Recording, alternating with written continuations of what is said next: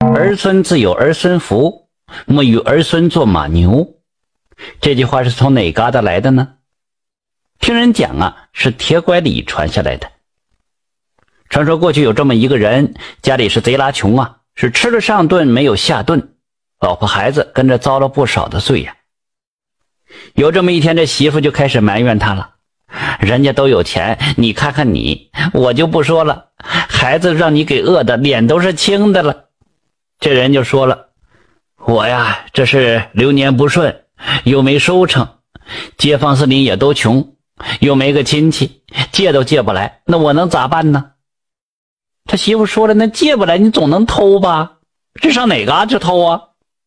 媳妇没好气的推搡着他：“你个完犊子，去财主家呀！但财主家高墙大院的，我又翻不过去。”他媳妇就骂他了：“你笨呐！他家院墙不是有排水那窟窿吗？你就不能从那儿钻进去？”这个人又说了：“哈哈，财主家有的是护院的，那个个如狼似虎啊！我脑袋一钻进那水眼，那护院拿那大棒咣的一下把我脑袋就打碎了，那那咋办呢？”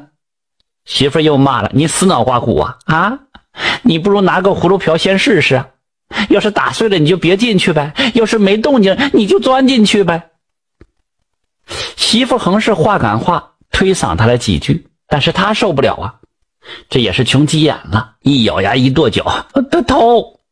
在半夜前啊，悄悄来到财主家的院墙外，找到那大墙底下淌水那窟窿，先用木棍挑着葫芦瓢伸进去，谁知里面还真就有护院的，看见葫芦瓢了，以为有人伸脑袋要进来呢，护院拿起那大木棒，对着这葫芦瓢就是一棒子，只听咔嚓一声。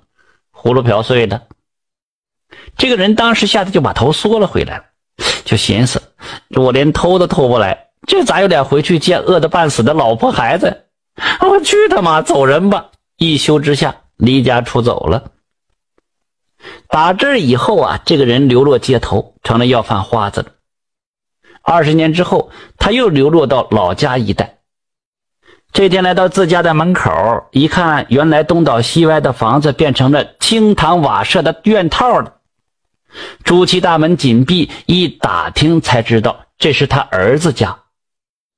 这个人连打了几个嗨声啊，就寻思着：幸亏当年没做这亏心事啊！但咋说也没脸见自个老婆孩子呀，就在墙上题了一首打油诗。二十年前把人偷，一棍打破葫芦瓢。儿孙自有儿孙福，莫为儿孙做马牛。后来的家奴院工就看见了，连忙禀报了财主。财主看完诗了，就进院告诉老娘了。他老娘一听大惊啊，叫儿子快追这个人，说他也就是你天天想的老爹呀。这财主麻溜撒下人马就搁哪找啊？可是连个人影都没找到。据说这个人写完诗啊，就修道去了。后来成仙得道，他就是八仙中的铁拐李。儿孙自有儿孙福，莫为儿孙做马牛。这句话就是他留下来的。但是在现实生活中啊，哪有不为儿孙做马牛的呀？大伙细想想，人这一辈子创造的财富，咱们自己能消费多少？但是留下的是给儿孙了，还是给了谁？死了之后，谁能知道啥呀？